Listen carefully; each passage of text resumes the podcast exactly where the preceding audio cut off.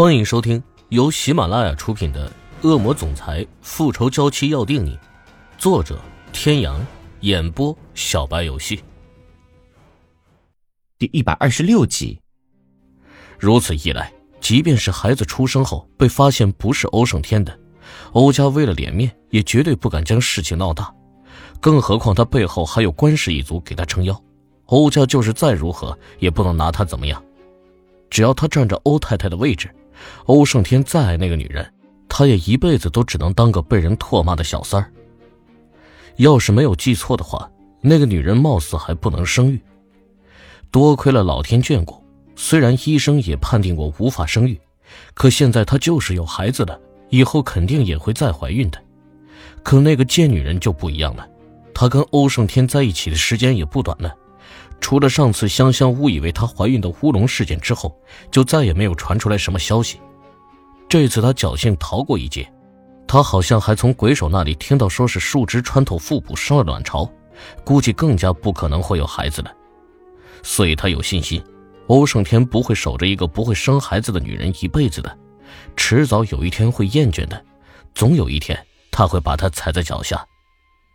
虽然这一次如此周密的安排。还是没能要了那贱女人的命，不过能有这样的一个结果，也算是给自己一个安慰了。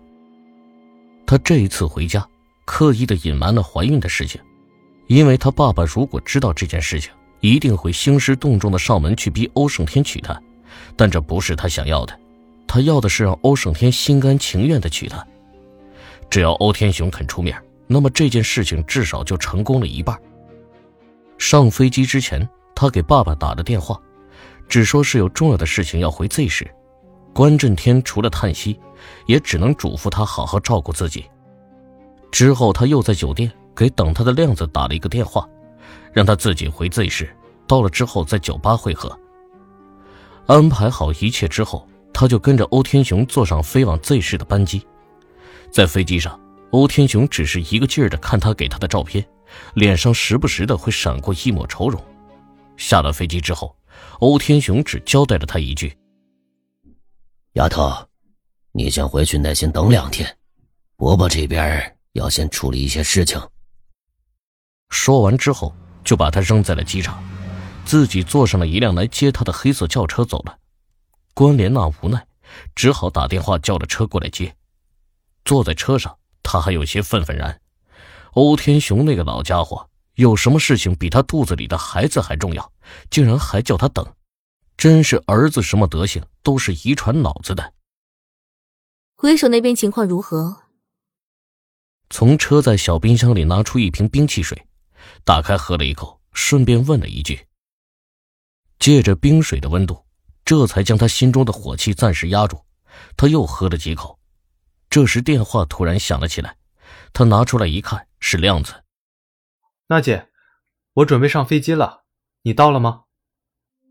听到亮子的关切询问，关莲娜心里涌上一股甜蜜，说话的声音也不自觉的柔和了一些。我已经到了，正准备回酒吧。那我就放心了。车上毕竟还有保镖和司机，关莲娜也不好表现的太过于亲密，于是简单说了几句就挂了电话。说实话。亮子真的是一个非常好的情人，心又细。去的时候在飞机上将他照顾的无微不至，可他心里明白，以亮子的身份是配不上自己的，这辈子就只配给他做情人呢。一想到亮子，又不可避免的想到他伺候自己的那些个招式，心里又涌上一股躁动，身体也开始不舒服起来。这种像是毒瘾一样的感觉又来了。按时间来推算。亮子才上飞机，到 Z 市十几个小时，怎么都得到明天呢。他是无论如何都坚持不了的。他不是没有尝试过抗拒这种躁动，可是没有一次是成功的。这跟毒瘾又完全不是一样的。他也形容不出来究竟是什么样的感觉，只知道非常难受。看来今晚势必得找其他的男人了。关莲娜像是在心里安抚着亮子一般，身上的躁动越来越强烈。十分钟之内，必须赶回酒吧。他的话音刚落，车子的速度一下子加快了很多。只见大街上一辆豪车速度飞快的像条蛇一样朝前行驶，惹来一片骂声。司机果然在十分钟之内回到范尼之夜，一下车他就迫不及待的回了自己的房间。五分钟之后，范尼之夜酒吧门口进来了四个身材长相各异的男人，无视了众多美女抛来的媚眼之后，径直上了二楼。吧台里，一双美眸紧紧的盯着四个男人的身影消失在二楼，握着杯子的手骨节有些泛白。从农场回来之后。池小雨带回了很多时令蔬菜和水果，分给家里的仆人，也给金世琴那边送了一些，算是给大小姐赔罪。关于新一季的设计主题，他差不多已经构思好了，就叫萤火虫。他整天除了待在别墅里画图，也很少再出门。经过上一次的事情之后，他也不敢再乱跑了。虽说每一次都是麻烦来找他，可每一次都是欧胜天善后，他也觉得过意不去。所幸他也不是一个爱逛街、爱热闹的人，在家待着也能待得住。对于关莲娜离开 Z 市又回到 Z 市的事情，连欧胜天都只知道他离开，并不知道他回来。池小雨自然就更不用说了。自从农场回来之后，欧胜天就进入了高强度工作状态，有时忙起来，甚至连着两三天不回别墅都是有可能的事。因此，他只要逮着机会，就抓着池小雨把他往死了弄。每次不做到连他哭都哭不出来就不算完，今天又是如此。欧胜天两天没有回家，回来的时候正好赶上池小雨在吃饭，二话没说，一把捞起他就直奔楼上而去，留下管家在客厅里一个劲儿的摇头：“先生，这真是太不知道节制了。”将池小雨所有的拒绝和请求一一驳回，把他里里外外啃了个遍。等他终于发泄出来。小女人已经累得眼皮子都睁不开了。你真是个不折不扣的小妖精。从明天开始，我要把你二十四小时带在身边。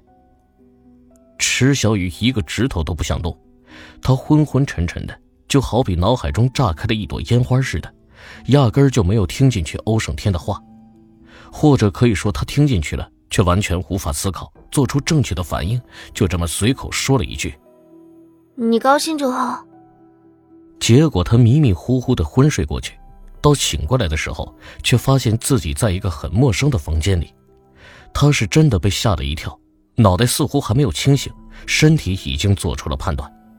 他连滚带爬的下了床，拉开房门就冲了出去，然后看清楚眼前的场景，他能感觉到自己的嘴角无法抑制的狠狠的抽了两下。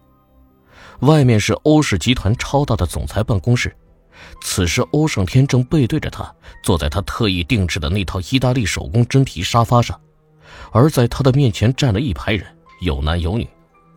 这些人看到他之后，都瞪大了眼睛，下巴都要掉到了地上。这什么情况呀？他们总裁大人虽说是有不少的娱乐八卦新闻，可这在休息室里藏女人还是第一次。更何况这女人穿的还是如此的。各位听众朋友，本集到此结束，感谢您的收听。